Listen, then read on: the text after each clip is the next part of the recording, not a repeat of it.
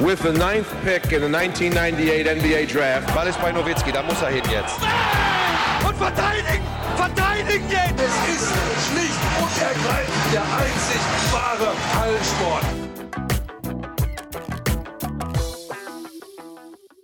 Hallo und willkommen zu einer neuen Folge von The Huddle, dem NBA-Podcast auf basketball.de.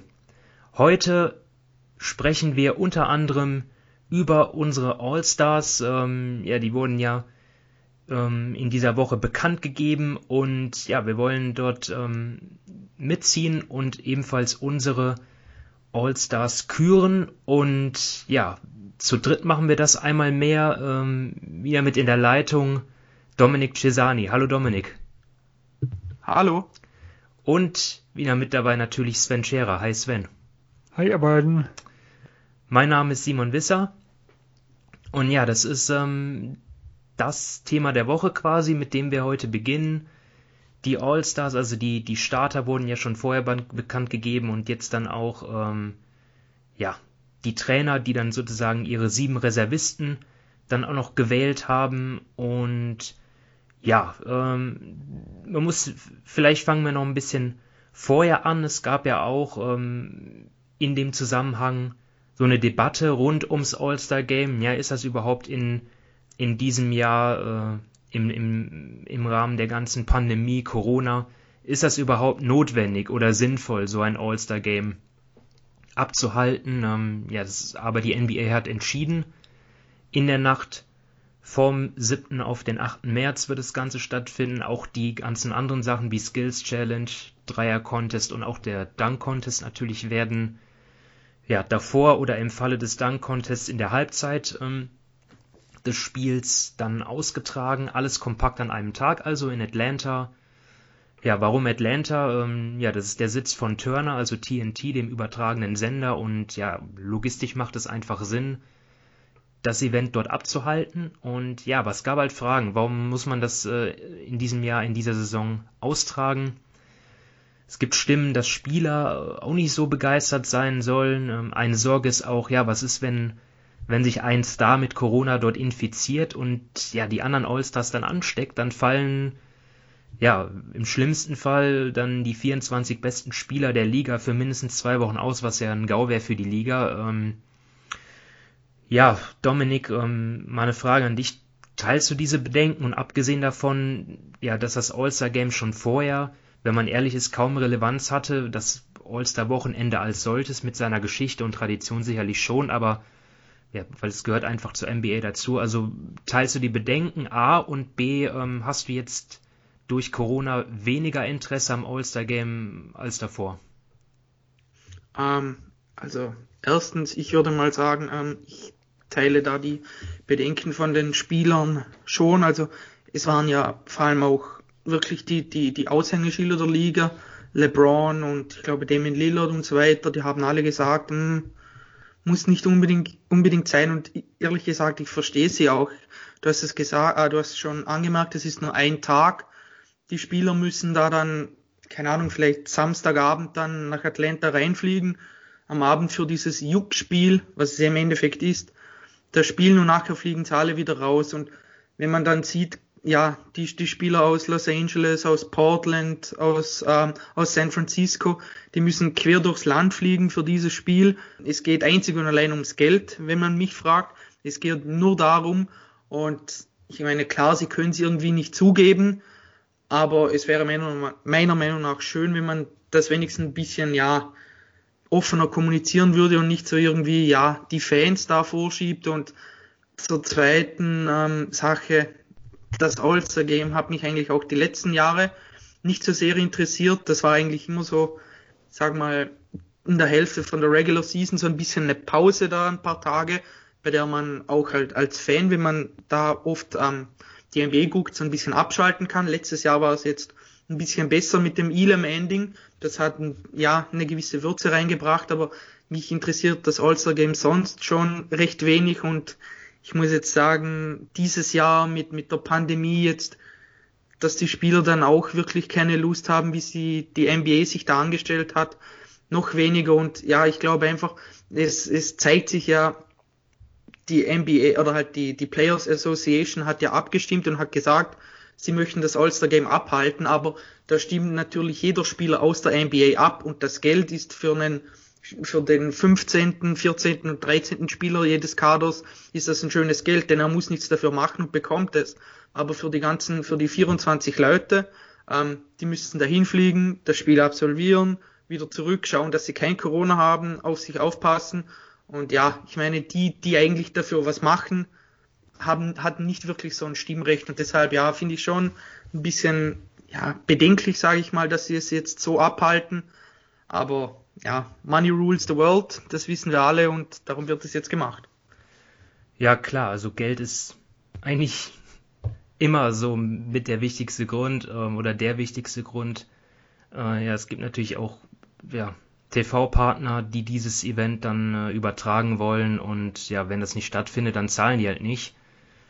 Und ja, also mein Geld spielt überall eine Rolle. Ja, das ist der Grund, warum auch in, in Europa im, im Fußball oder auch im Basketball Mannschaften quer durch Europa fliegen. Ne, da könnte man ja auch sagen, ja, wir konzentrieren uns auf die Ligen, auf die nationalen, aber Europapokal, das, ja, dieses Jahr lassen wir das mal wegen der Infektionsgefahr. Wird ja auch nicht gemacht. Also man kann jetzt hier auch die NBA dann nicht kritisieren. Ähm, die Spieler verstehen kann man schon.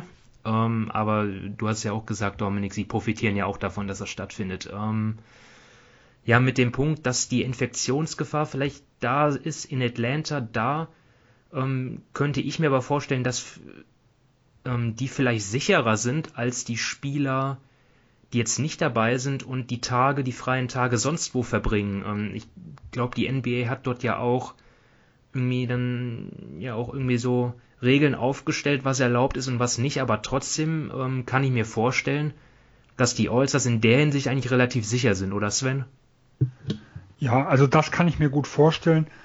Ich glaube, das Problem, was ich eher sehe, ist, sagen wir mal, einige Tage später ähm, wird irgendjemand, auch der Teamkollegen von den Allstars, die dabei sind, positiv getestet.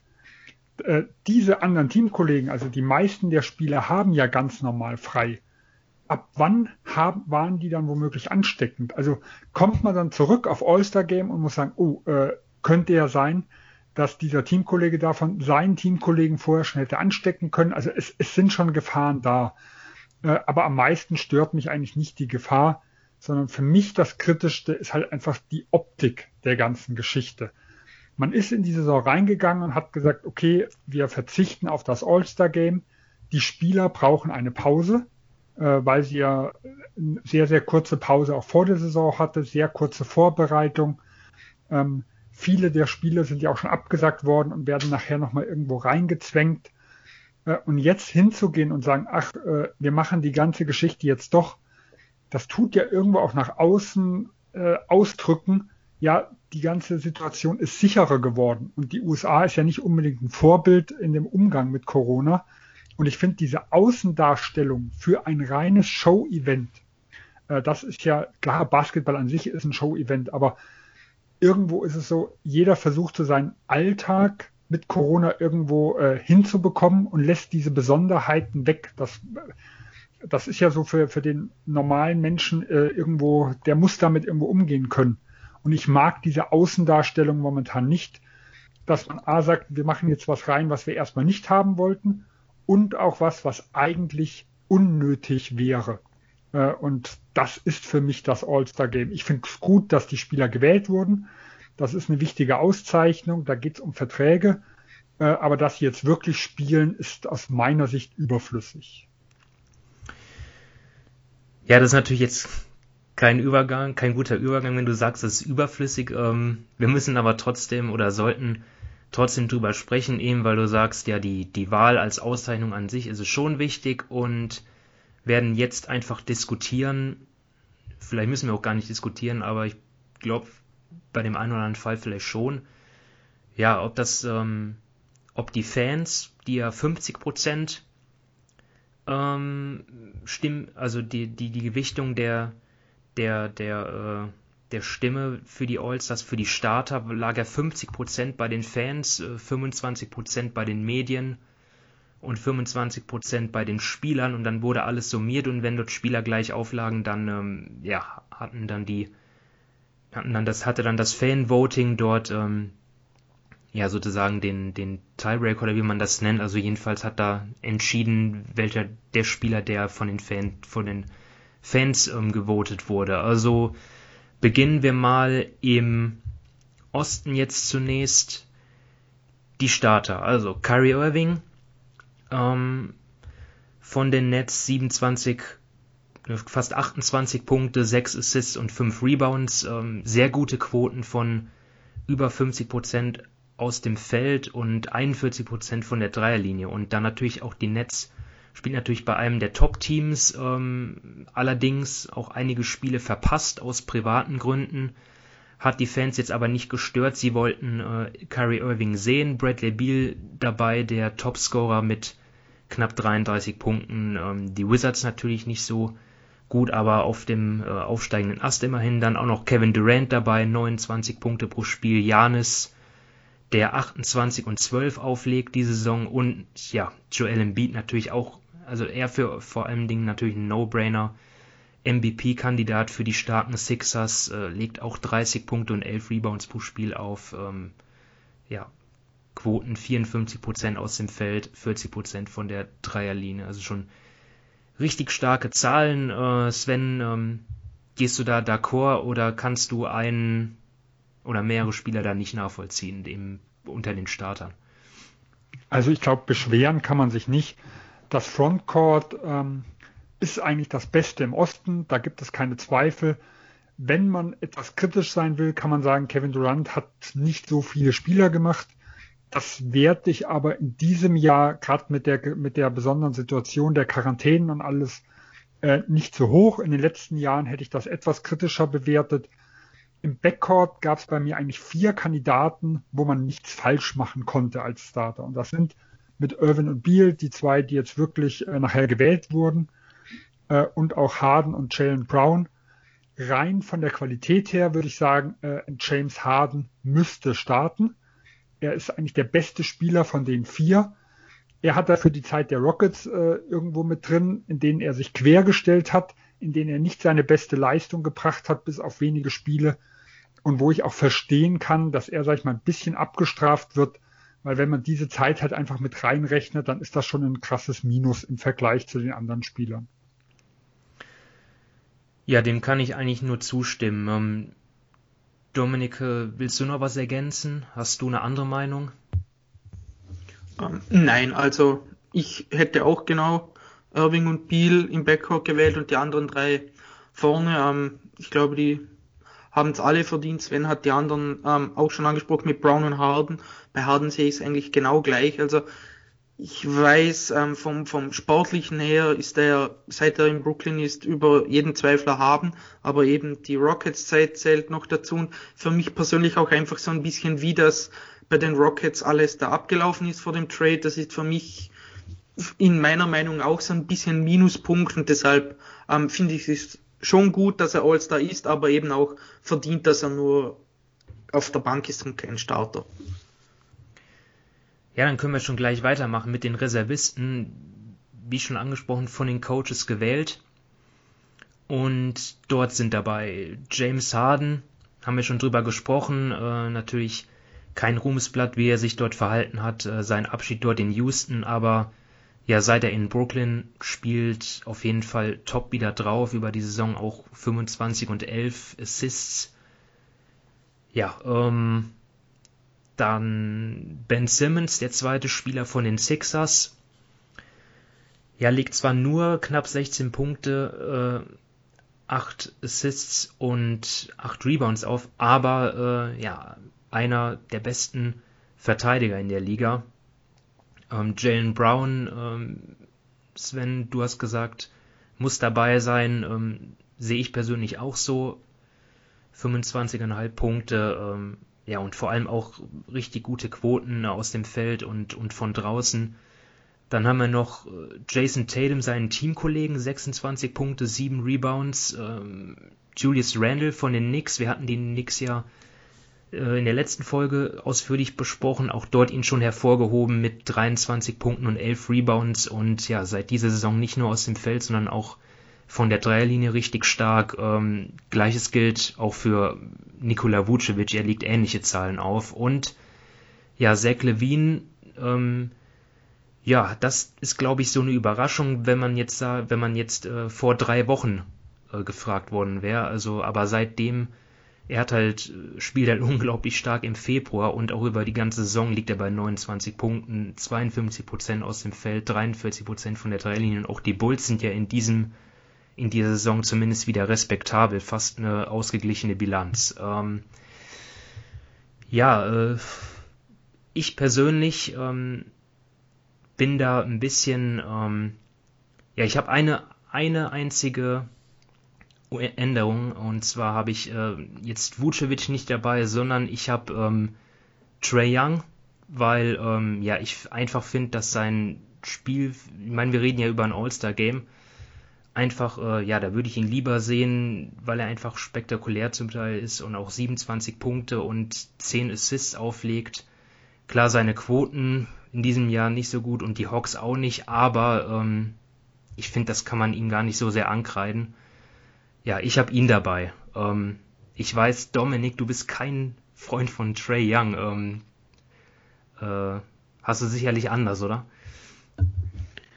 Ja, also ähm, ich habe ich hab so noch eine Liste gemacht so mit ähm, Spielern, die es auch verdient hätten. Ähm, da ist er jetzt auch dabei.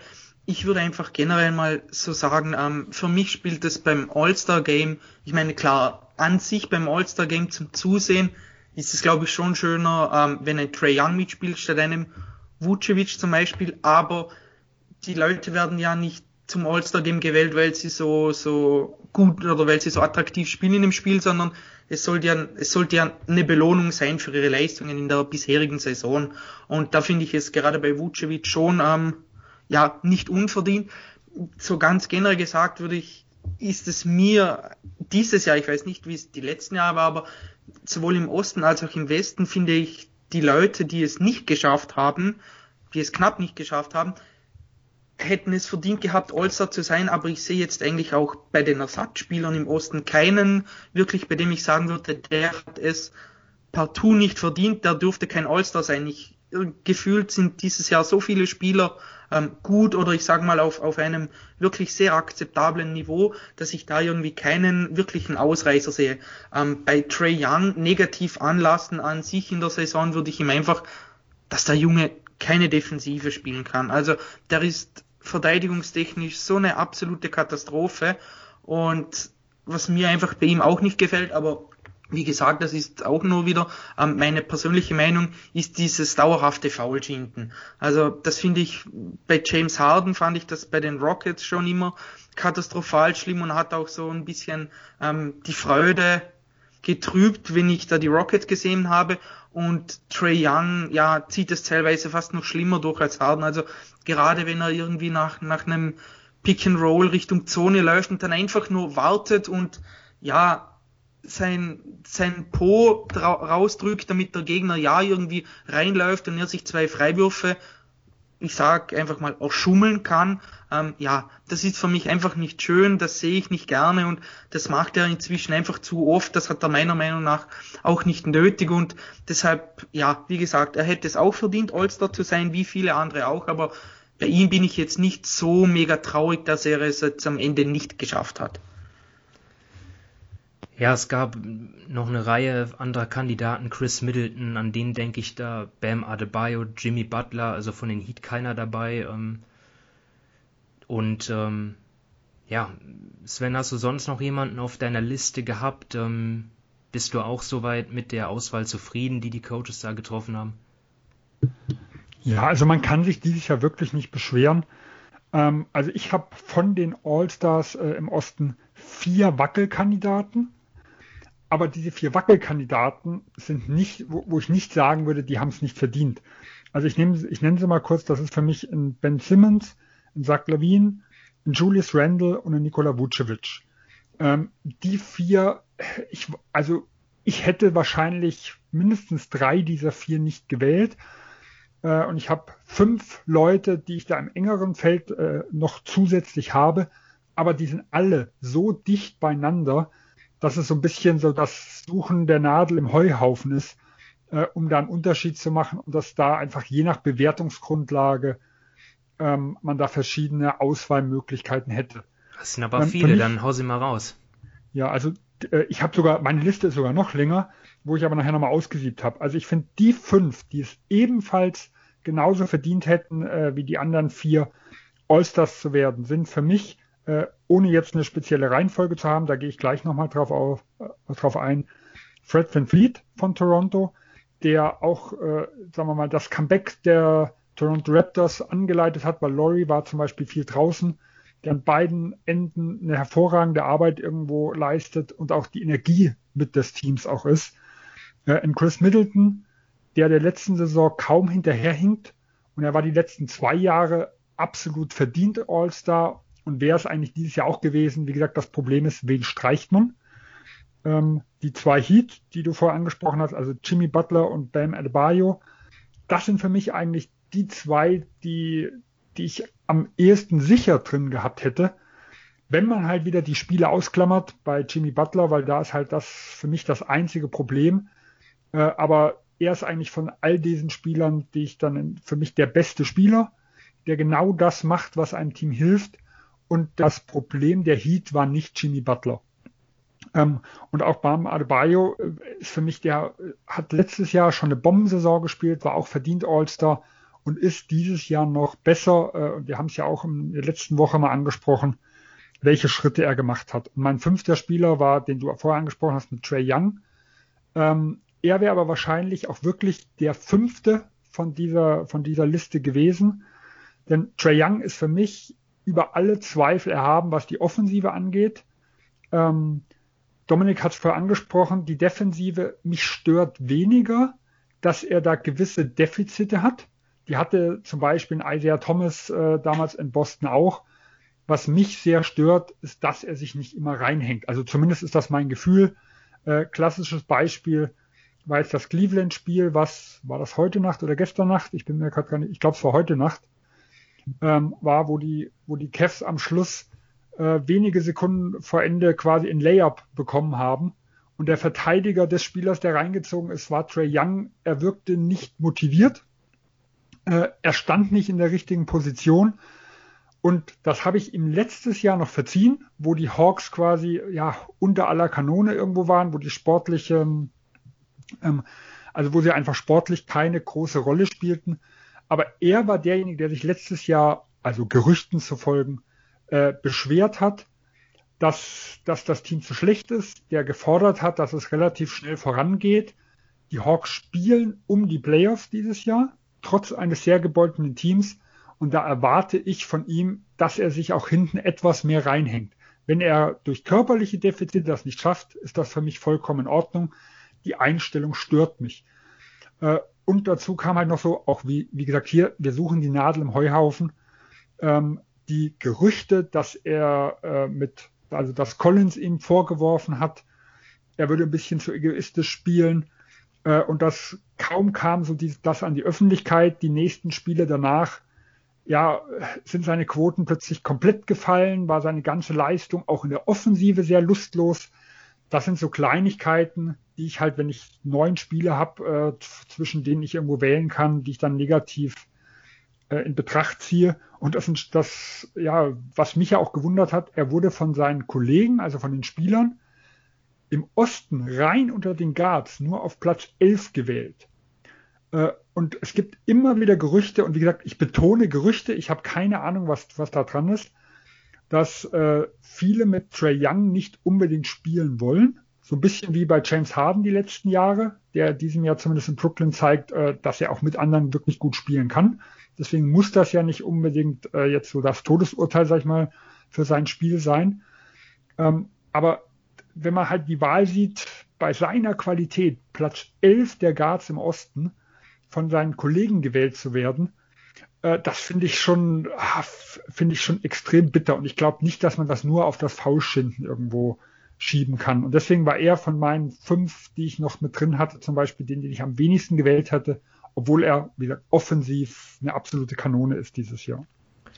Ja, das Spiel, was du eben angesprochen hast, das war gegen äh, Cleveland gegen Atlanta da in der Nacht auf Mittwoch, ne? Und dieses knappe Spiel, bittere Niederlage für die Hawks, ne? Ähm, weil da geht's ja auch geht's ja auch echt eng zu im Osten. Ähm, da zählt dann vielleicht am Ende auch jeder Sieg. Ja. Ähm, ich habe ich hab gedacht, ähm, wo du fünf Spieler äh, genannt hattest, da habe ich äh, fast erwartet, dass du noch Sabonis mit dabei hast, weil den habe ich jetzt gerade ein bisschen übergangen, weil den fand ich auch bislang relativ stark und hätte es verdient gehabt. Aber ja, können halt nur zwölf ähm, ausgewählt werden und ja, in dem Fall nur drei oder vier Bigs. Äh, ja, die Auswahl im Osten echt groß gewesen. Ähm, Im Westen fand ich es bei den Reservisten äh, ein bisschen eigentlich einfacher als im Osten, aber da sind wir noch nicht. Zunächst mal die Starter. Auf den Guard-Positionen haben wir dort Steph Curry 30 Punkte pro Spiel, Luka Doncic 29 Punkte, 9,5 Assists, 8,5 Rebounds. Ähm, ja, nach äh, einem nicht so starken Beginn auch jetzt wirklich auch wieder ja auf, auf tollem Level. Ähm, trägt die Mavs auch, ähm, die mittlerweile auch wieder eine ausgeglichene Bilanz haben. Also dort geht es langsam wieder aufwärts. Ähm, die Forwards, LeBron James, ähm, ja, der ist äh, der Mann auf einer Mission, ähm, will unbedingt nochmal MVP werden und äh, legt sich auch wieder ins Zeug. Das sagen auch die Zahlen mit 25,5 Punkten, mit 8 Assists und 8 Rebounds. Äh, ja, Kawhi Leonard ist gewählt worden, 27 und 6 legt er auf, also 6 Rebounds. Und Nikola Jokic, äh, für mich auch äh, klar, dass er dabei ist. Ähm, der fast ein Triple-Double im Schnitt aufliegt mit 26,6 Punkten, 8,5 Assists und 11 Rebounds pro Spiel. Ähm, ja, äh, da gab es ja jetzt auch, ähm, ich, ich glaube, vier Spieler, Curry, James, Leonard und, und Jokic, kann man eigentlich so ähm, einlocken, aber da gab es eine große Diskussion auch in den Medien, nicht nur von den Fans, ja, hätte nicht eigentlich äh, Damian Lillard statt Luka Doncic äh, starten sollen? Äh, wie ist da deine Meinung, Dominik?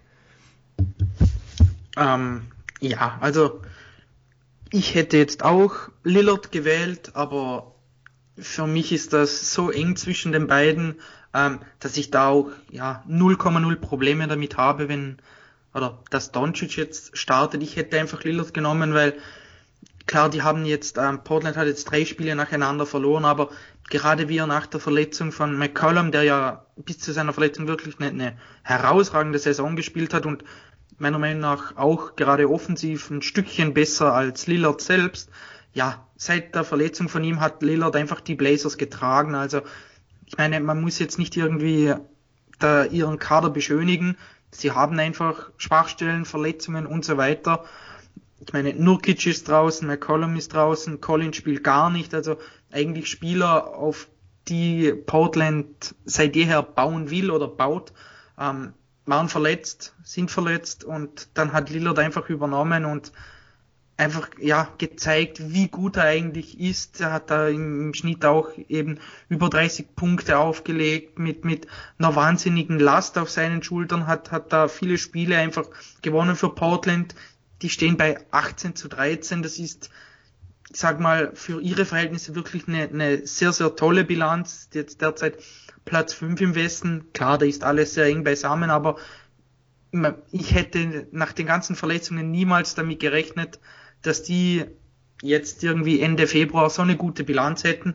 Und das liegt wirklich ähm, zu einem sehr, sehr großen Teil an Damien Lillard und deshalb hätte ich ihn jetzt auch in, in die Starting Five gewählt, aber eben, du hast es mit Doncic auch, auch schon angesprochen, der trägt die Mavs ebenso wie auch ähm, eben Lillard die Blazers. Doncic ist Dallas und das sieht man ja auch an den Zahlen, die er auflegt, die sind wirklich wieder, wieder super. Dazu hat er ein, ja, eine sehr, sehr hohe Usage. Also, ja, wie gesagt, ähm, ich glaube, da zwischen den beiden kann man wenig falsch machen. Ich hätte Lillard gewählt, aber Doncic geht mehr als in Ordnung. Ja, aber Dominik, Nur mal eine Frage. Ja. Ähm, also, ist diese Diskussion wirklich nur Doncic gegen Lillard Oder können wir Curry nicht eigentlich auch mit reinnehmen? Also ich weiß, wie sie öffentlich geführt wird, aber für mich sind alle drei Guards eigentlich auf einem Niveau sportlich gesehen. Also bei allen drei muss man, so wie ich im Osten auch gesagt habe, die Nadel im Heuhaufen suchen, äh, um da irgendjemanden vor dem anderen zu sehen. Also ich sehe jetzt Curry nicht klar über diesen beiden. Hm, ja, also ich hätte, ich habe Curry schon an eins gesehen, ähm, weil ja, da, da, da, da kommt vielleicht auch der, der Punkt dazu, dass die letzte Warriors-Saison einfach ähm, so, so katastrophal lief und er jetzt ja auch, ja, da auch verletzt war und jetzt einfach so großartig zurückgekommen ist und ja, irgendwie an den Curry wieder erinnert von 2015, 16, wo er MVP wurde. Also deswegen, ähm, ja, eigentlich einerseits, ja, aber eigentlich hast du recht, ja, ich habe mich gar hab das gar nicht hinterfragt. Eigentlich könnte man auch Doncic und Lillard wäre eigentlich auch, auch vertretbar gewesen, ja, hast du recht. Aber ja, ähm, ich habe da jetzt kein Problem mit eigentlich. Ja, also ich habe auch äh, Curry an eins und habe zwischen den anderen zwei, aber für mich war es schon so eng, dass man eigentlich über zumindest über alle drei sprechen könnte und nicht von vornherein Doncic versus Lillard ähm, als den einzigen Diskussionspunkt irgendwo sieht. Ja, das Ding ist irgendwie auch, die, der Punkt pro Lillard, der genannt wird im Vergleich zu Doncic, den sehe ich zum, zum Beispiel überhaupt gar nicht. Und zwar wird ja argumentiert, dass Lillard ähm, sein Team ohne McCollum und Nurkic so getragen hätte und Doncic, äh, also besser als es Doncic gemacht hat, ohne Porzingis und die Rotationsspieler. Aber ich finde, dass ähm, bei den Blazers dort auch andere Spieler ja, einen Schritt nach vorn gemacht haben und das ein bisschen aufgefangen haben. Ich finde, ähm, ja, Carmelo Anthony spielt besser. Ich finde, Gary Trent Jr. spielt besser als davor. Auch Robert Covington ist mittlerweile angekommen. Und sogar Enes Kanter, zumindest in dem Spiel gegen Dallas, wo ich ihn gesehen habe, da hat er, da, da hat er auch stark gespielt. Und das habe ich jetzt zum Beispiel, also ich finde schon, dass Damon Lillard Hilfe hatte, auch ohne McCollum und Nurkic. Und bei Doncic habe ich das halt gar nicht so gesehen. Also als dort die vier Rotationsspieler und dann auch Porzingis erst rausfahren und dann erst raus waren und dann wieder reinfinden mussten, da war, finde ich, Doncic viel mehr auf sich allein gestellt und hat dort die Mavs viel mehr getragen, auch wenn ich natürlich sehe, dass Lillard natürlich ja, in der Crunch-Time der beste Spieler der Saison ist bislang, der unglaublich trifft in den entscheidenden Phasen, schon klar, aber dort sehe ich jetzt dieses große Argument pro Lillard nicht. Ähm, und übrigens auch, ja. Ja, eine Gegenfrage dazu. Also die, die, die Frage, die ich mir dabei stelle, und wie gesagt, ich kann sie nicht beantworten, es ist nur Dinge, die man halt irgendwo hört. Was trägt ein Lillard im Vergleich zum Doncic dazu bei, dass die Rollenspieler zum Beispiel besser funktioniert haben? Weil am Anfang der Saison, was man im Doncic ein bisschen negativ anlasten kann. Und wie gesagt, wir sprechen hier auf allerhöchstem Niveau über, äh, äh, über irgendwelche kleinen Schwächen im Vergleich zum anderen irgendwo suchen. Ähm, ich habe öfters gehört aus von Dallas Seite, dass ja Doncic so der Leader des Teams sein sollte. Also das im letzten Jahr war es ja Barrea auch äh, aus dem Hintergrund und Doncic sollte da mehr in den Vordergrund geraten. Und das wäre am Anfang nicht, hätte nicht so hundertprozentig funktioniert. Dass Lillard ein absoluter elitärer Leader ist, das wissen wir seit Jahren. Also auch das muss man ja mit einbeziehen. Und Doncic ist halt etwas übergewichtig aus dem Sommer gekommen. Ich glaube, äh, rein optisch zumindest kann man das bestätigen. Und wenn man, äh, zumindest die, bei den Spielen, wo ich gesehen habe, äh, ist er schon, wenn es nicht lief, extrem schnell frustriert. Ein Lillard hat eine andere Körpersprache in der Hinsicht. Also man kann zumindest so in gewisser Weise in Frage stellen, ob dass der Supporting Cast bei, bei Portland besser funktioniert, ob nicht in Damien Lillard vielleicht da minimal zu mehr beiträgt äh, wie in Luka Doncic. Und deswegen, das ist zumindest der Grund, weshalb ich jetzt einen Lillard als Starter gehabt hätte, äh, und Doncic als sechster Mann. Aber das, das ist halt wirklich von hier aus irgendwo Kaffeesatzleserei. Man verlässt sich da auf Quellen, sag ich mal, irgendwo in den USA. Äh, aber irgendwo muss man ja für sich selber Abstriche machen. Und da ist es für mich halt die Liederqualität von einem Lillard, die für mich im Vergleich zu der von Doncic derzeit über jeden Zweifel erhaben ist. Ja, also wo wir Lillard auf jeden Fall nochmal loben müssen, ist ähm, einfach, wie er das Team trägt, weil ja, wir hatten ja auch die ein bisschen prophezeit, dass Portland ein paar Probleme kriegen würde.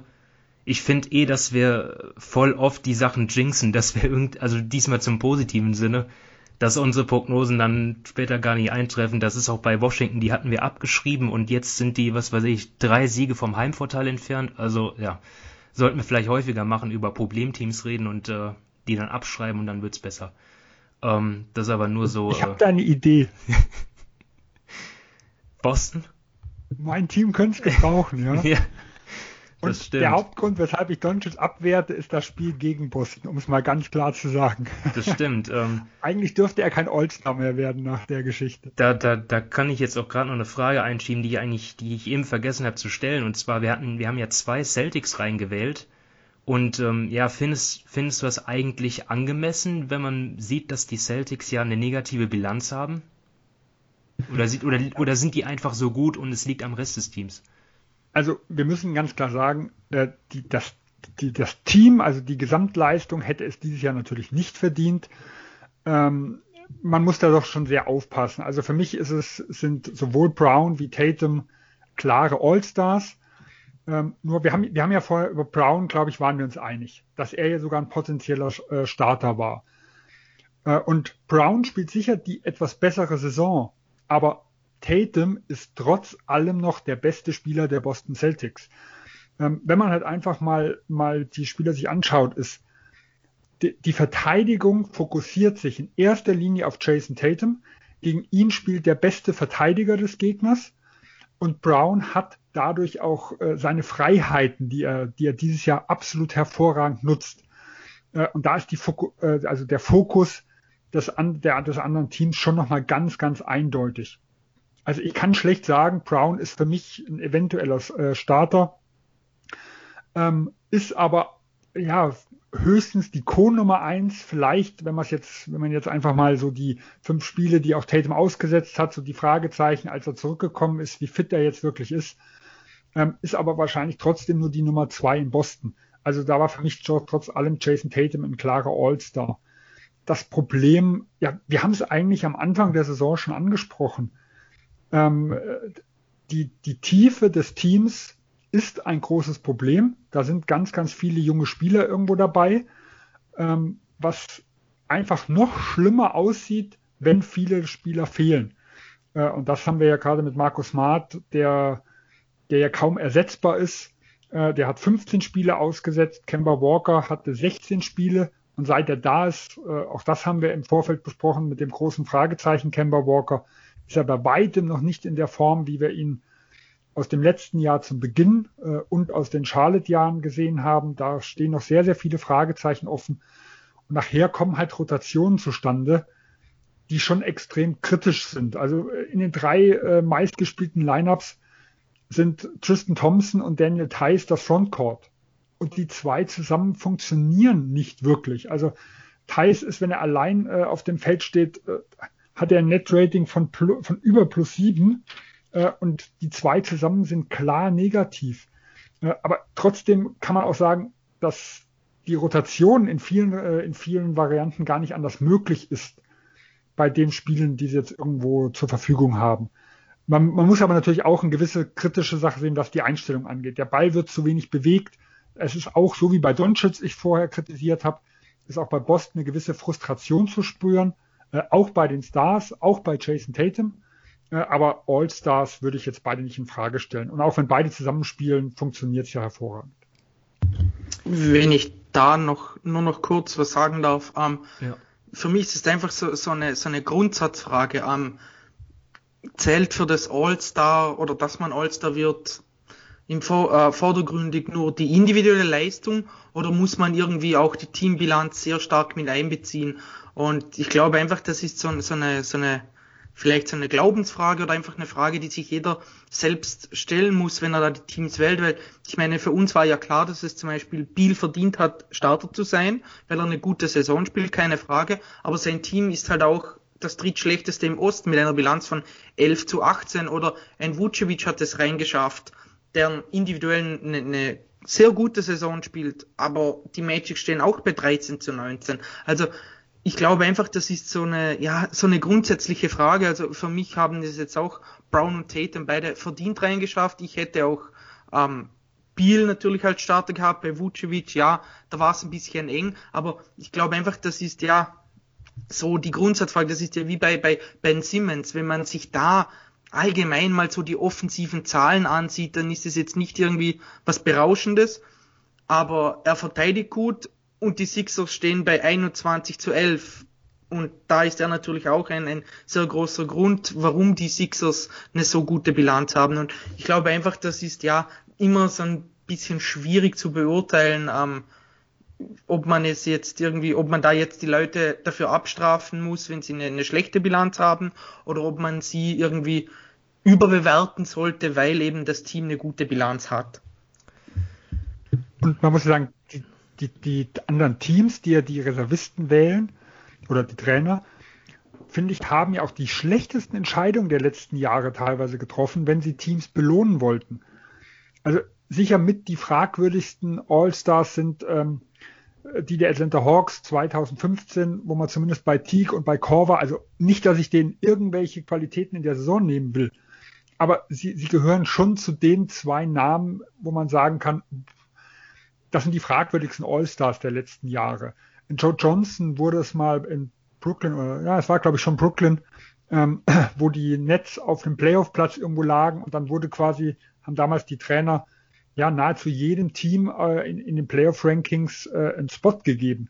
Also ich bin grundsätzlich recht zufrieden, dass das dieses Jahr nicht passiert ist. Also auch wenn ich einen Vucevic vielleicht gar nicht drin hätte, wenn es für mich eines der größten Wackelkandidaten war, ähm, ist es trotzdem sehr ungewöhnlich, dass die Coaches ihn trotz der Bilanz äh, genommen haben und dass auch seine Leistung, die absolut äh, fantastisch dieses Jahr ist, dadurch würdigen äh, und nicht äh, ja, wie in den letzten Jahren halt einfach sagen, okay, Indiana braucht einen All-Star. Also Indiana hätte auch einen All-Star verdient. Ich glaube, sowohl Sabonis, wie du vorher gesagt hast, wie auch Malcolm Brockton wären keine unverdienten All-Stars gewesen.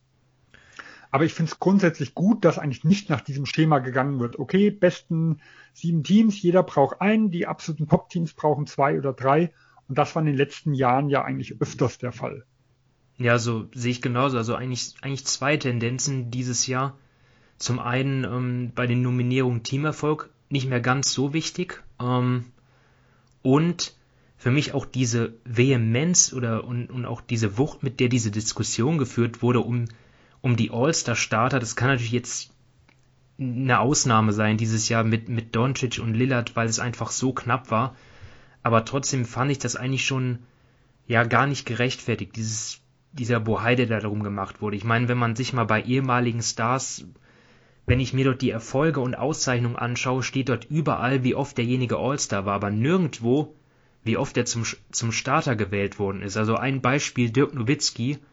Ähm, ich glaube, der kann Stand jetzt als einer der 20 besten Spieler in, die, in der Geschichte der, der NBA bezeichnet werden. Der war 14 Mal All-Star. Das ist auch das, was du überall liest.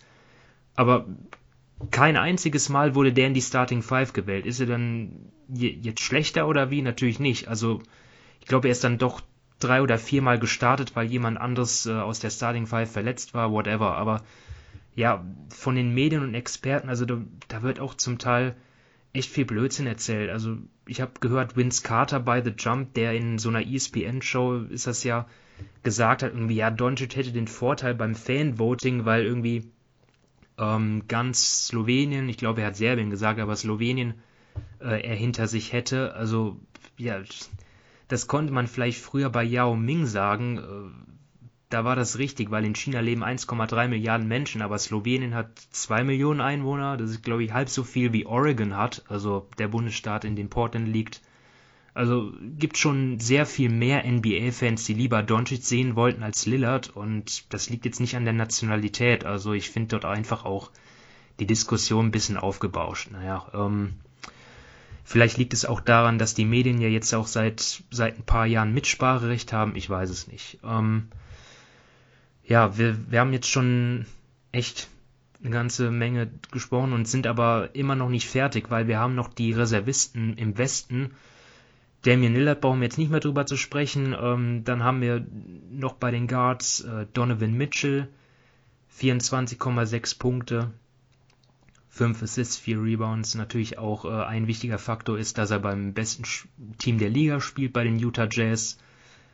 Chris Paul ist dabei und als Nachrücker auch Devin Booker, die beiden äh, Anführer der Suns. Auf, bei den Forwards haben wir Paul George und wir haben dann auch noch äh, Rudy Gobert, Zion Williamson und eigentlich Anthony Davis, aber aus Verletzungsgründen wird er nicht mitmachen, also rückt Booker nach. Ähm, für mich waren das eigentlich, also klar, ich hätte, ich hätte es zum Beispiel auch Mike Conley mal gegönnt, aber an sich habe ich dort auch nichts gegen einzuwenden. Ähm, Dominik? Um, ähm, nein, also für mich passen jetzt die sieben beziehungsweise acht auch eben, es gab ja da die Diskussion, ob Booker oder Chris Paul es, wer von den beiden es verdient hätte. Das hat sich jetzt eh erledigt durch die, ähm, durch den Ausfall von Anthony Davis. Ähm, ja, ich glaube, das passt schon. Ich habe, es gibt auch meiner Meinung nach im Westen so ein paar Spieler noch, die es verdient hätten. Ein Mike Conley hätte es verdient gehabt. Ein DeMar Rosen spielt eine sehr gute Saison. Auch ein Brandon Ingram hat einen Schritt gemacht. Ähm, Shea Gilgis Alexander spielt eine gute Saison. Also auch da gibt's wieder vier, fünf Spieler, die ebenso, sagen wir mal, von sich behaupten könnten, ja, ich hätte es verdient gehabt. Es gefällt mir nicht, dass ich jetzt ähm, nicht beim Monster Game dabei bin, aber für mich sind jetzt da auch wieder die richtigen, ja, sieben, acht Spieler dabei, die jetzt da ausgewählt wurden. Sven? Ja, also auch hier gilt das, was ich vorher im Osten gesagt habe so eine wirklich falsche Wahl gibt es nicht. Ähm, für mich gibt es zwei Spieler, die ich wahrscheinlich nicht reingewählt hätte äh, dieses Jahr, oder zumindest maximal einen von den zwei.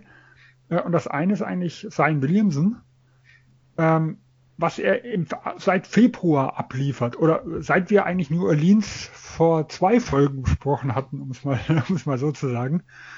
Ähm, das ist absolut phänomenal. Äh, Stanton Gandhi hat ihn ja so ein bisschen mehr als Ballhändler eingesetzt. Das heißt, er bringt auch öfters den Ball. Äh, er ist auch im Pick and Roll jetzt öfters der wirklich Ballführende. Äh, er hat jetzt deutlich mehr äh, das, das Playmaking irgendwo in der Hand und das, das funktioniert. Äh, und auch die Quoten, die er in den letzten Spielen ab, äh, da, da liefert und mit dieser Gewalt, wie er da irgendwo zu, zu Werke geht, das ist absolut imponierend.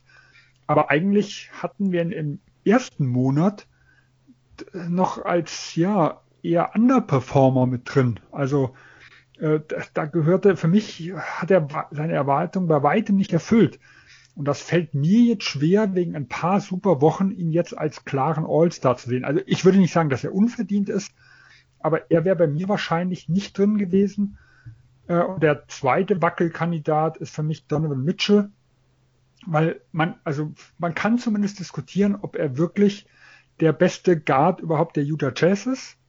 Ähm, ohne die Verletzung von Conley, die man vielleicht so, äh, ja, so als, als die Münze äh, bei, bei dem Vergleich irgendwo nehmen kann, äh, hätte ich schon Mike Conley vor ihm gewählt. Äh, und dann fällt es mir halt wirklich schwer zu sagen, er ist, er ist ein, ein sicherer All-Star. Ähm, wie gesagt, das sind meine zwei Wackelkandidaten. Die drei, die ich als, ähm, ja, als sicherste Varianten, also als, als die, die ich am ehesten als Aufrücker bezeichnen würde, das ist wie gesagt Mike Conley, das ist auch der Matt Rosen.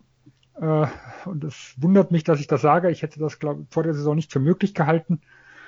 Ähm, der eine tolle Saison in San Antonio spielt, das muss man ganz klar sagen. Ähm, und wer, wer wo der Aufschrei eigentlich am lautesten war, äh, der für mich aber äh, der, der Nachrücker ist und der für mich aber eigentlich äh, auch nicht äh, als All-Star gewählt worden wäre. Das war eigentlich Devin Booker. Weil da hat ja LeBron James äh, hat ja getwittert, wie das irgendwo sein kann. Für mich war aber eigentlich Booker derjenige, der ähnlich wie sein Williamson einen ganz, ganz schwachen Saisonstart hatte. Äh, auch darüber haben wir ja in einer der vergangenen Folgen gesprochen. Äh, nach, nach ein paar Spielen war er auch der Turnover-Leader noch der, der Liga und hat im Dezember über fünf Turnovers, der richtige Probleme hatte, sich anzupassen äh, und der bei weitem noch nicht äh, die, die, das Niveau des letzten Jahres hatte und eigentlich erst jetzt so in den letzten zwei bis drei Wochen da irgendwo wieder rankommt. Also der, der Nachrücker ist für mich eigentlich jemand, den ich jetzt persönlich nicht gewählt hätte. Also ich will nicht sagen, es ist unverdient, äh, weil er, er tut schon, äh, also er bindet ja auch die Verteidiger, die müssen sich schon immens auf ihn konzentrieren, aber ich fand, er hatte nicht die Leistung gebracht, die der ein oder andere in der Gruppe irgendwo hatte.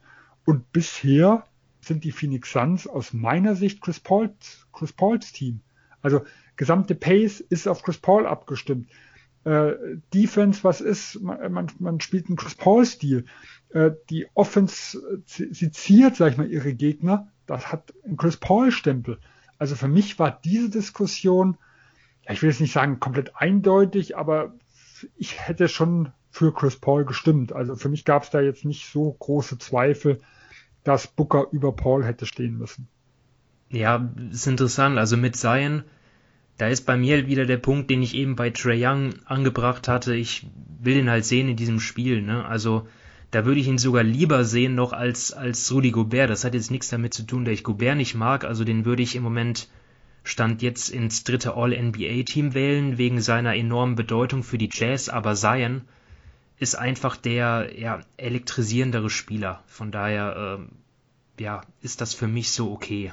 Ähm. Ja, aber ich muss da jetzt nur noch sagen, was mir jetzt da aufgefallen ist.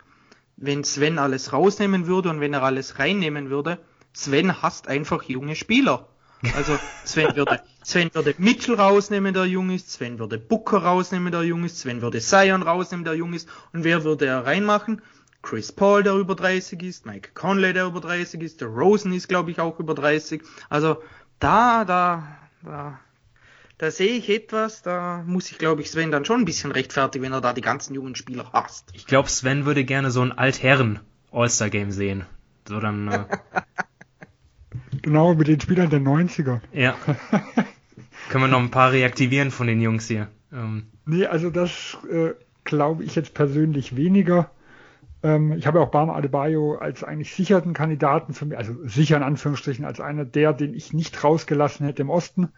Ich glaube, der war auch nicht so alt. Auch ein Fred Fleet, den ich hatte, der war nicht so alt. Ähm, ja, ich bin halt nicht so der Showman wie Simon, ja, der Young und Sein nur reinnimmt, weil er ihn gerne sehen will. Ja. Denn da stimme ich ihm zu. Äh, wenn ich das All-Star-Game angucken werde, was ich vermutlich nicht tue, dann würde ich auch lieber Sein sehen wie die meisten anderen. Äh, und dann wären einige Spieler, die da absolut verdient hätten, drin zu sein, wären dann draußen. Wahrscheinlich sogar der ein oder andere Starter würde dann deutlich hinter Sein stehen. Ähm, aber ja, dieses Jahr sind es wirklich ja etwas die Älteren. Und ich will vielleicht nochmal einen Namen reinwerfen, der statsmäßig da eigentlich überhaupt nicht in Frage kommen sollte, aber den ich zumindest auf meine Diskussionsliste geschrieben habe, wobei auf meiner Diskussionsliste, äh, also auf der Snaps-Liste im Westen stehen, glaube ich, mindestens noch zehn Leute. Ähm, plus die ganzen aber, aus den 90ern. Plus die ganzen aus den 90ern. Ja. Ja. Also ich will unbedingt nochmal den spektakulären Dikembe Mutombo äh, im All-Star-Game sehen. Der hat ja auch mit 40 noch für Houston gespielt, dann dürfte das jetzt kein Problem sein. Ja. Ähm, ich will mal Draymond Green reinwerfen. Das ist ein Spieler, ich glaube, der hat nicht mal fünf Punkte diese Saison. Aber was seine Rückkehr vor Golden State bewirkt hat, das ist immer wieder phänomenal. Also ich will jetzt nicht sagen, dass ich ihn wählen würde. Also er wäre für mich nicht unter den Top 12. Ähm, aber der Name, den habe ich in der Diskussion zumindest so gut wie nicht gehört. Aber rein vom Impact her, was er auf das Team hat, also wie er wieder der Leader der Defense ist, was im letzten Jahr, wo er komplett abgeschaltet hat, ähm, wie er auch dirigiert, was man sieht, was er offensiv momentan mit, mit seinen Assists, äh, mit, mit der Spielgestaltung da irgendwo abliefert. Ähm, ich würde mich nicht beschweren, wenn der ein oder andere äh, Green für einen All-Star halten würde, auch wenn er wieder den einen oder anderen Aussetzer dieses Jahr dabei hatte. Das finde ich ganz interessant, aber ich glaube einfach, dass, ich sage mal so, die, die, die puren Statistiken einfach gegen ihn sprechen. Also eben du hast gesagt, er hat 5,5 Punkte, wirft 37 Prozent aus dem Feld, 22 Prozent ähm, von draußen, hat er ein Offensivrating von 103. Klar, er, er ist eben, wenn man nur nach dem geht, wenn man sich dann die Spiele ansieht, dann ist eigentlich er, der auch dann Curry in Szene setzt mit seinen Pässen und so weiter. Und defensiv, da muss man auch nicht darüber sprechen, nämlich wichtiger ist, aber ich weiß nicht, ich glaube, eben da es ja so ein Show-Event ist, sage ich mal, würde das schon ein bisschen komisches Licht darauf werfen, wenn man jetzt einen einlädt, der ja seit ein paar Jahren einfach gar keine Offensive mehr spielt. Von, vom Werfen her, klar, von den Pässen her schon. Ähm, aber an sich ist er jetzt von, von seiner Leistung her, spielt er schon wieder eine sehr, sehr gute Saison und ja, ist eigentlich mit Curry der Hauptgrund, warum die Warriors doch eigentlich ähm, recht gut dastehen nach dem sehr schlechten Start. Ja, dann schließen wir das Thema All-Stars ab und widmen sich einem, widmen uns einem anderen Thema und das dreht sich um Kristaps Porzingis. Ähm, ja, über die Mavs haben wir jetzt in der Saison noch gar nicht gesprochen. Das ist vielleicht dann auch mal ein guter Anlass. Ähm, Dennis hat einen Bericht gegeben von Jake Fischer, heißt der Mann, von Bleacher Report, der für reichlich Aufsehen gesorgt hat. Ähm, ja, Sven, sag doch einfach mal, äh, was sich da in den letzten Tagen so zugetragen hat. Gut, was sich zugetragen hat, ist natürlich schwierig zu wissen. Ähm, Gerüchten zufolge. Das, was wir halt wissen, ne? Genau, wird sich zumindest umgesehen. Äh, ich tue mich da immer schwer zu sagen, was das genau heißt. Ähm, aber wenn sowas natürlich an die Öffentlichkeit kommt, dann kann man zumindest äh, damit rechnen, dass die Personalie Christoph Porzingis nicht mehr unumstößlich ist äh, und dass beim richtigen Angebot äh, ein Deal kommen könnte. Die Frage, die ich mir bei der ganzen Geschichte halt stelle, was bedeutet das? Heißt das, man sieht ihn noch als sehr, sehr wertvollen Spieler? Man hat halt Angst vor seiner Verletzungshistorie und das ist ja das, was wir vor zwei Jahren äh, beim, beim Trade ja auch schon angesprochen haben. Also nicht nur der Kreuzbandriss, es war ja vorher ein Wehwehchen irgendwo nach dem anderen. Äh, und dass man aber noch richtig Gegenwert dafür haben will und einfach mal schaut, ob, ihm irgend, ob irgendein Team diesen Gegenwert äh, einem gibt und man dann halt einfach das Risiko äh, des Körpers von Christoph Porzingis loswerden will oder ob es schon so weit ist, dass man Angst hat, dass er diesen Vertrag äh, nicht entsprechend erfüllen kann und dass er so ein bisschen der Stolperstein auf dem Contender, zukünftigen Contender-Status der Dallas Mavericks sein könnte. Ich glaube, das ist somit die entscheidende Frage, was denn dieses Umhören bedeutet. Ja, ich gebe zu, ich ähm, glaube eigentlich, dass hier irgendwie aus einer Mücke ein Elefant gemacht wird, weil ich bin überzeugt, dass äh, es vollkommen normal ist, dass Managements sich regelmäßig austauschen, um sich ein Bild zu machen, welchen Wert ihre Spieler auf dem Markt haben. Also ich glaube, die GMs, die reden täglich miteinander, so stelle ich mir das zumindest vor. Ähm, und nicht mehr haben die Mavs ja gemacht. Also der Grund, weshalb dieser Bericht jetzt so für Aufsehen sorgt, ist vielleicht auch einfach, dass die Stimmung einfach so passt. Ne? Die Mavs bislang eher enttäuschend unterwegs, Porzingis mit Problemen, ja, da, da, da passt es einfach gut, so was mal rauszuhauen. Und dieser Jake Fischer, also ohne ihm zu nahe treten zu wollen, ist ja jetzt ja, ein eher unbekannterer Journalist, also zumindest habe ich von ihm noch nichts gelesen. Ähm, ich würde das eher ernst nehmen, wenn das jetzt Leute wie Vogue oder Shams berichten würden oder auch andere von ESPN. Mark Stein, der ja immer noch ähm, Beziehungen hat nach Dallas natürlich. Ähm, ja, das, das, klingt jetzt vielleicht wie so eine Verschwörungstheorie, aber vielleicht wurde der Reporter hier auch ein bisschen ausgenutzt, weil alle Quellen, die in dem Artikel zitiert wurden, die sind anonym. Ich meine, das ist ja wunderbar, ganz ehrlich. Würde ich vielleicht auch machen als rivalisierter Executive, einfach mal über so einen Spieler von einem konkurrierenden Team abledern, ne, muss nicht mal meinen Namen nennen, alles schön. Ich würde mir wahrscheinlich einen ablachen beim Gedanken, dass ich damit beim Rivalen noch ein bisschen Unruhe stiften könnte, weil zieht euch mal rein, was da ein Verantwortlicher aus der Western Conference dort über Porzingis gesagt hat. Also ich zitiere.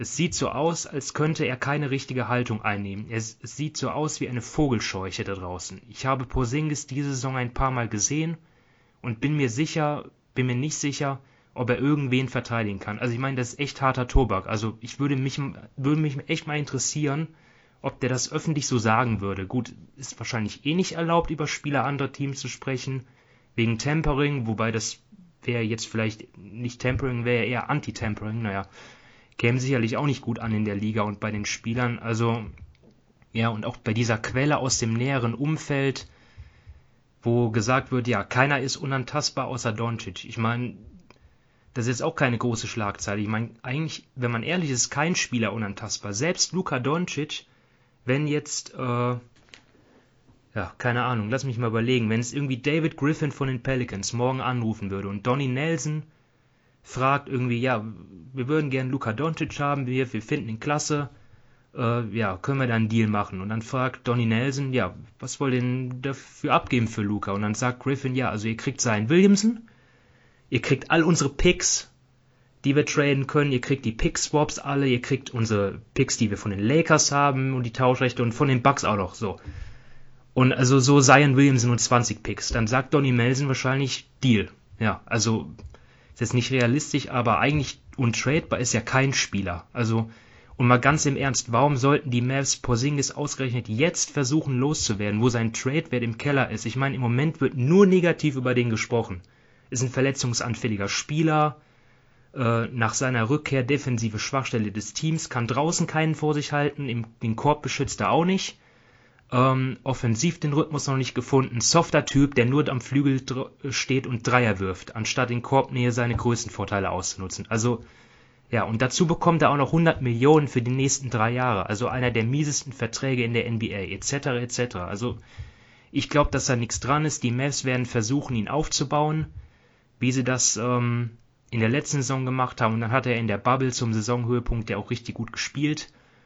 Was hat er da aufgelegt? 30 und 10. Ähm, ja, also ich kann mir das nur vorstellen, dass da was dran ist, wenn die Mavs ähm, wirklich sehen, dass irgendwie der Körper kaputt ist und der wird nie wieder so beweglich werden wie davor. Aber ja, die Anzeichen sehe ich jetzt nicht und dann könnten sie ihn wahrscheinlich auch gar nicht traden, weil dann spätestens nach dem Medizincheck beim anderen Team dann das Veto kommt und der Trade annulliert wird. Also ja, bin ich irgendwie, halte ich alles ein bisschen für überzogen, diese, diese Berichte. So, das war jetzt ein großer Rant. Ähm, will sich einer dazu äußern?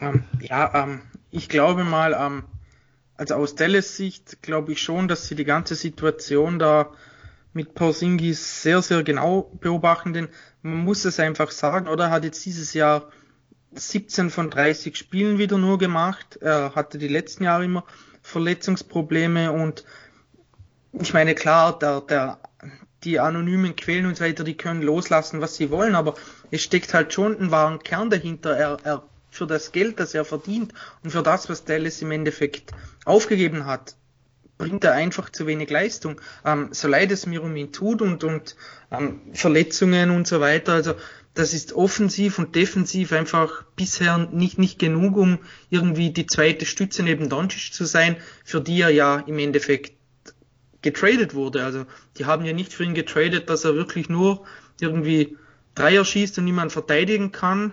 Und das ist dann schon ein bisschen ähm, ja ungünstig für Dallas. Ob sie ihn jetzt traden wollen, das weiß ich natürlich auch nicht. Ähm, und wie du sagst, ähm, der Wert ist jetzt natürlich schon sehr tief, aber ja, ich weiß nicht, da, da gibt's ja immer irgendwie die, die, ja, den Sager, dass man irgendwie man, irgendwann muss man sich einfach von gewissen Dingen trennen, bevor sie noch weniger und weniger wert werden und bei, ja, bei Porzingis muss, der muss halt einfach mal fit bleiben. Das ist einfach der, das große Problem von ihm. Wenn man ein Big ist und irgendwie wieder nur die Hälfte der Spiele macht, dann, ja, dann bist du einfach nicht wertvoll für dein Team. Und das ist einfach, ja, meiner Meinung nach das Hauptproblem für ihn und deshalb kann ich mir schon ähm, vorstellen, dass da intern bei Dallas sehr ähm, harte Diskussionen um ihn geführt werden, dass man da auch verschiedene Szenarien durchgeht.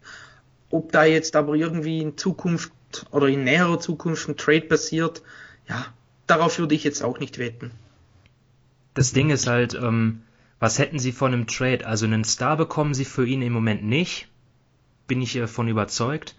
Und wenn sie jetzt den Vertrag loswerden wollen für, keine Ahnung, wenn ihnen der Vertrag zu lang ist, wenn sie irgendwie mehr Flexibilität haben wollen, dann ist ja auch die Frage, ja, wen wollen sie denn dann dafür holen? Also die Free Agency Klasse 2021 ist ja jetzt auch nicht so, ähm, da war jetzt auch nicht, wen, wen, wen die Julius Randall, Julius Randall, Julius Randall. Ja, oder, oder irgendwie John Collins oder so. Ich weiß nicht, da haben die Mavs doch nee.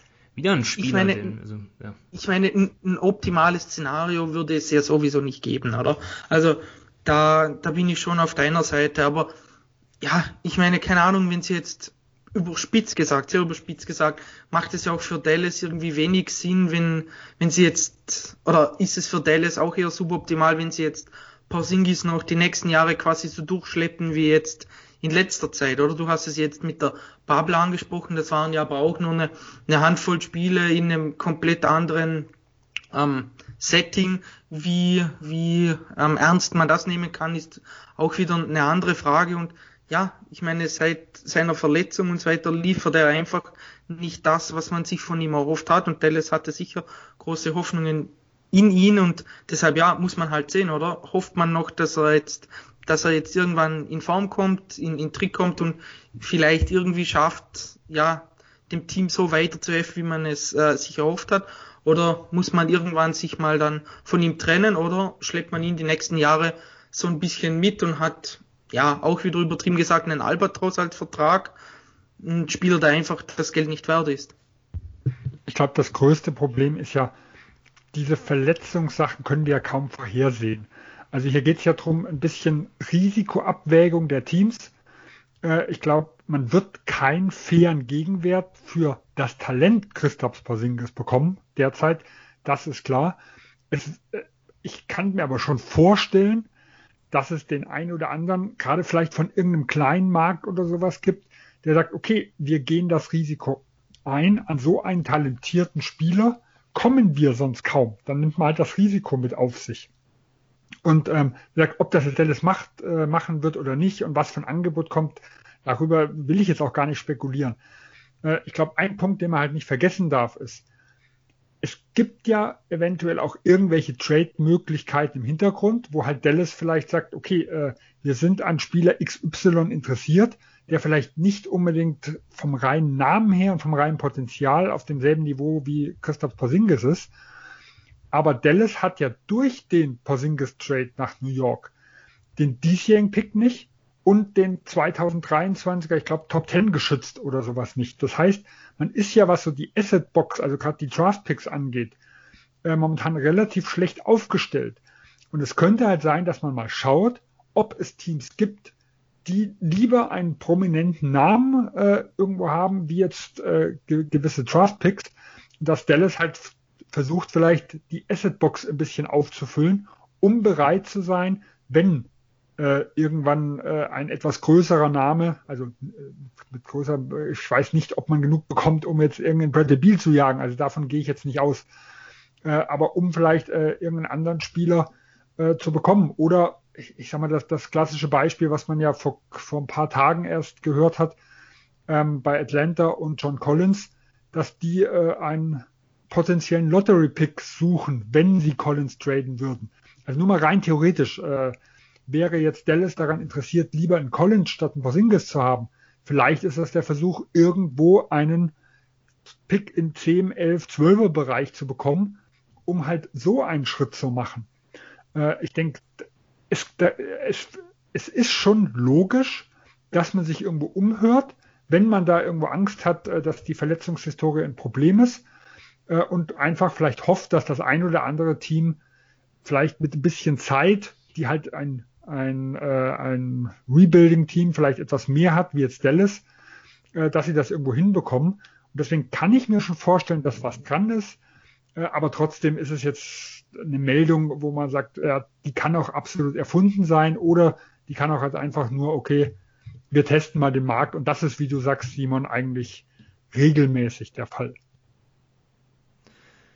Ja, werden wir abwarten. Also, wie gesagt, also ich kann mir nur vorstellen, dass da was passiert, wenn, also Dallas müsste dann wirklich ja Porzingis äh, komplett abschreiben, weil ähm, wenn sie noch an ihn glauben würden, dann würden sie ihn ja behalten, weil wie er in Topform spielt, spielen kann, das ist ja auch bekannt. Ne? Ähm, ja, unser Nur mal so als Frage, welches Team fändet ihr denn, falls da was dran wäre, einfach mal interessant oder welches könnte Interesse an ihm haben?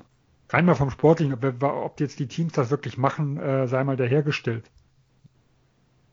Die Warriors? weiß ich jetzt nicht. Also die sind zumindest in Gerüchten hier drin.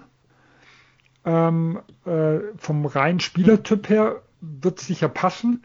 Ich bin mir halt nicht sicher, ob die auch noch ja so lange warten können. Also ich, ich habe mir mal zwei Teams rausgesucht, die ich extrem interessant fände.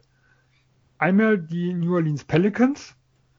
Äh, zum einen haben die ja zahlreiche Draft Picks und nicht nur die eigenen, sondern halt auch die der Lakers. Also da kann ein bisschen äh, hantiert werden. Und ihn neben Seien fände ich auf dem Papier, also wieder einen fitten, gesunden Christoph Porzingis, ähm, extrem interessant. Und das zweite Team wäre für mich zum Beispiel Charlotte, was ich noch äh, extrem spannend fände, denn das ist ein Team, was extrem aggressiv ist, was äh, eher, äh, sag ich mal, auf sportlichen Erfolg geht wie auf Draftpicks. Die haben genug Auslaufende und die könnten ja einen interessanten Pick äh, irgendwo bieten. Und da könnte ich mir auch stellen, ein, ein Ball mit einem Fünfer, und für mich ist ein Christoph Porzingis auf lange Zeit immer noch ein Fünfer, mit so einem Stretch Fünfer wie ihn, ähm, das wäre zumindest ein gewisser Kern, den ich interessant fände. Ja, du hast, du hast recht, die Warriors, das wäre zu großes Risiko für die, also zumindest kurzfristig. Ähm, die würden wahrscheinlich erstmal abwarten, ob Porzingis dann mal irgendwie ein Jahr verletzt ist, weil die wollen ja auch jetzt gewinnen. Ne? Die Pelicans hätten da mehr Zeit, sag ich mal. Weniger Risiko, die Hornets auch, hast schon recht. Ähm ja, dann wollen, wollen wir abschließen die Folge mit dem letzten Programmpunkt. Und zwar hat es ein, eine personelle Veränderung gegeben bei den Minnesota Timberwolves. Dort ist Ryan Saunders, der Head Coach, entlassen worden. Die, Pel äh, die, die Timberwolves stehen ähm, lass mich kurz nachschauen. Am Ende der Tabelle natürlich in der gesamten NBA sieben Siege, haben sie 26 Niederlagen, also dort ist auch Richtung Playoffs eigentlich auch der, der Zug abgefahren, natürlich auch viele Verletzte gehabt. Äh, Carl Anthony Towns jetzt gerade ist zurückgekommen, D'Angelo Russell hat einige Spiele verpasst. Und ja, ähm, Chris Finch ist jetzt der Nachfolger, ähm, an sich ja äh, ja, ein respektierter Name, ne? Der war ja auch in, im Gespräch bei, bei vorherigen Jobs, die es zu besetzen galt. Und trotzdem äh, ist das doch ein kontroverses Thema, Sven. Warum? Gut, ähm, so wie das abgelaufen ist, ähm, das ist über Jahre hin nicht passiert.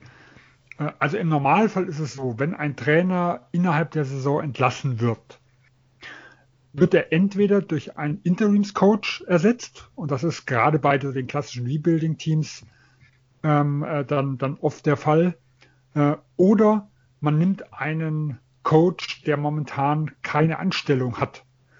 Äh, und dass ein Assistant Coach von einem fremden Team weggelotst wurde innerhalb der Saison.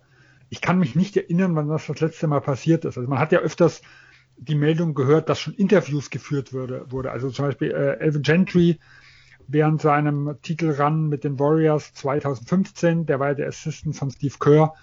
Da wurde, glaube ich, während den Playoffs gab es schon Interviews mit den New Orleans Pelicans und er wurde ja nachher auch der neue Head Coach. Ähm, aber das ist dann oft so gegen Saisonende, wo, wo nur gesprochen wird und der Saison trotzdem bei dem Team noch beendet wird. Äh, und das ist dieses Jahr in Minnesota nicht passiert. Äh, und da wird natürlich ja viel drüber spekuliert, ob halt die Kacke da schon richtig am Dampfen ist, um es mal so zu sagen. Denn die Wolves sind ja nicht das erfolgreichste Team der letzten Jahre. Äh, und auch die Moves, die der neue GM äh, Roses in den letzten Zeit gemacht haben, waren nicht wirklich alle von Erfolg gekrönt, um es sehr vorsichtig auszudrücken. Also die Erwartungshaltung vor der Saison war doch deutlich eine andere. Äh, und da wollte man wohl nicht ja, warten bis zum Ende der Saison und wollte halt gleich den potenziellen Wunschkandidaten äh, sicher machen und hat dann quasi mit so einem, ja, ich weiß nicht, ob es mal als ungeschriebenes Gesetz äh, äh, da hinstellen kann, aber zumindest mit äh, hat man ein Szenario quasi herbeigeführt, das eigentlich unüblich ist. Ja, es wurde ja sogar eine Stellungnahme ähm, herausgegeben von Rick Carly ähm, und ähm, David Vogel. Was haben die für eine Funktion?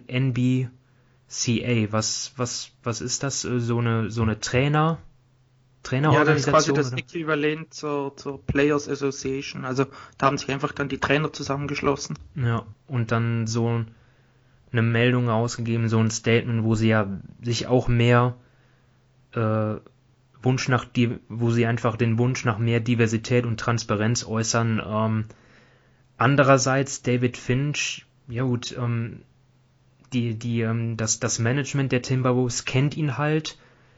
Deswegen eigentlich schon nachvollziehbar, andererseits natürlich dann schon, ja, irgendwie komische Sache. Ähm, ich glaube, Carl Anthony Towns hat sich auch geäußert, äh, ja, dass er zwar ja die die Wahl des neuen Coaches unterstützt, aber sich auch gleichzeitig gewünscht hätte, dass der bisherige Timberwolves äh, Co-Trainer halt übernommen hätte. Ähm, ja, Dominik, willst du da noch was abschließend sagen? Ja, ich glaube, das ist einfach insgesamt eine, eine ziemlich blöde Situation da in Minnesota.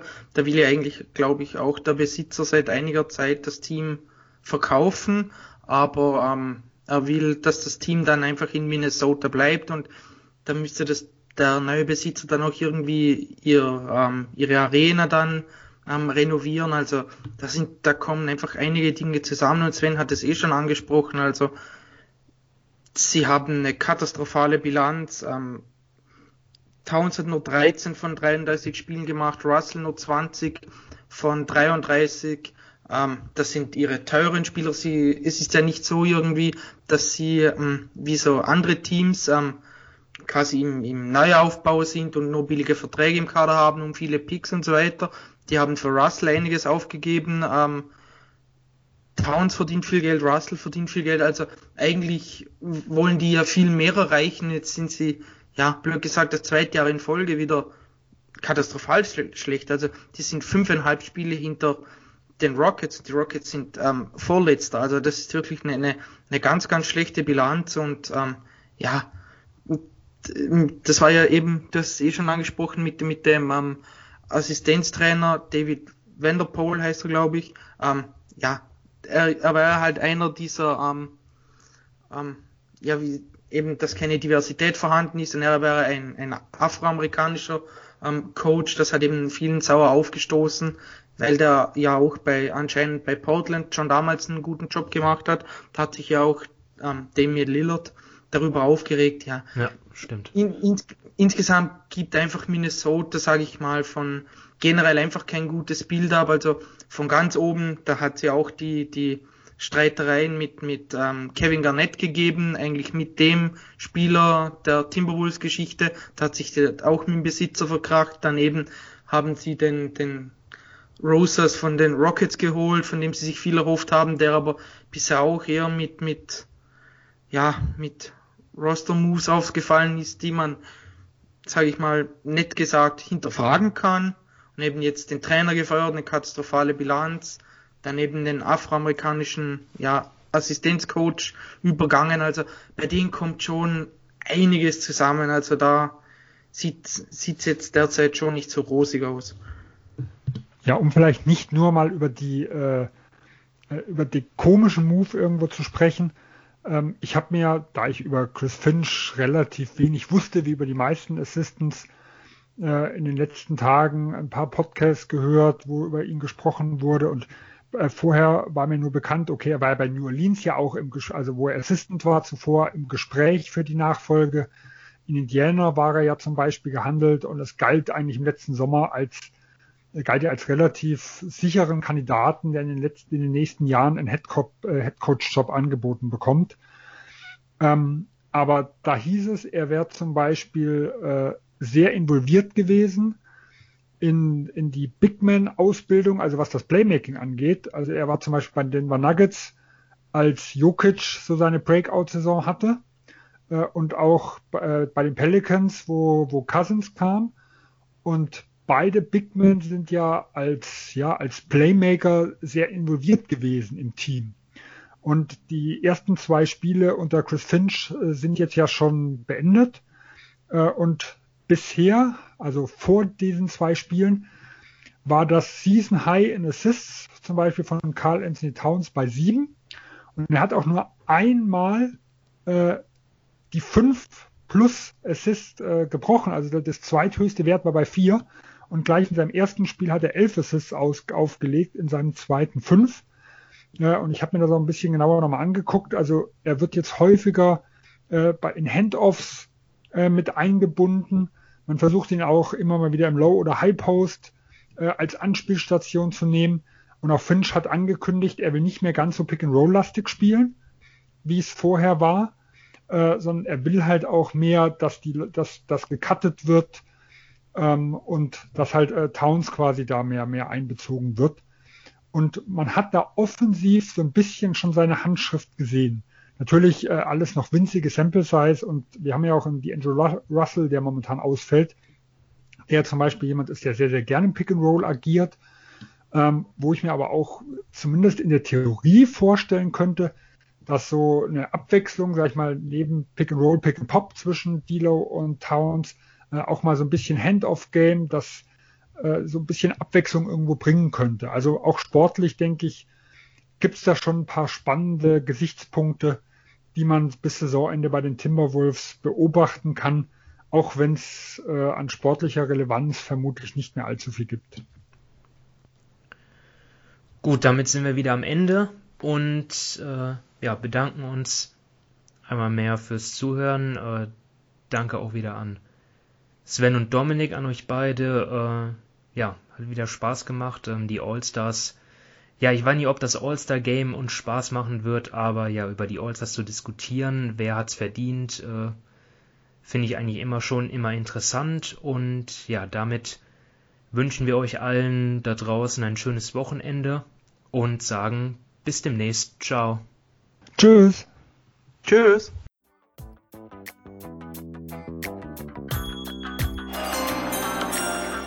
with the ninth pick in the 1998 NBA Draft. Ball ist bei Nowitzki, da muss er hin jetzt. Und verteidigen! Verteidigen jetzt! Es ist schlicht und ergreifend der einzig wahre Hallensport.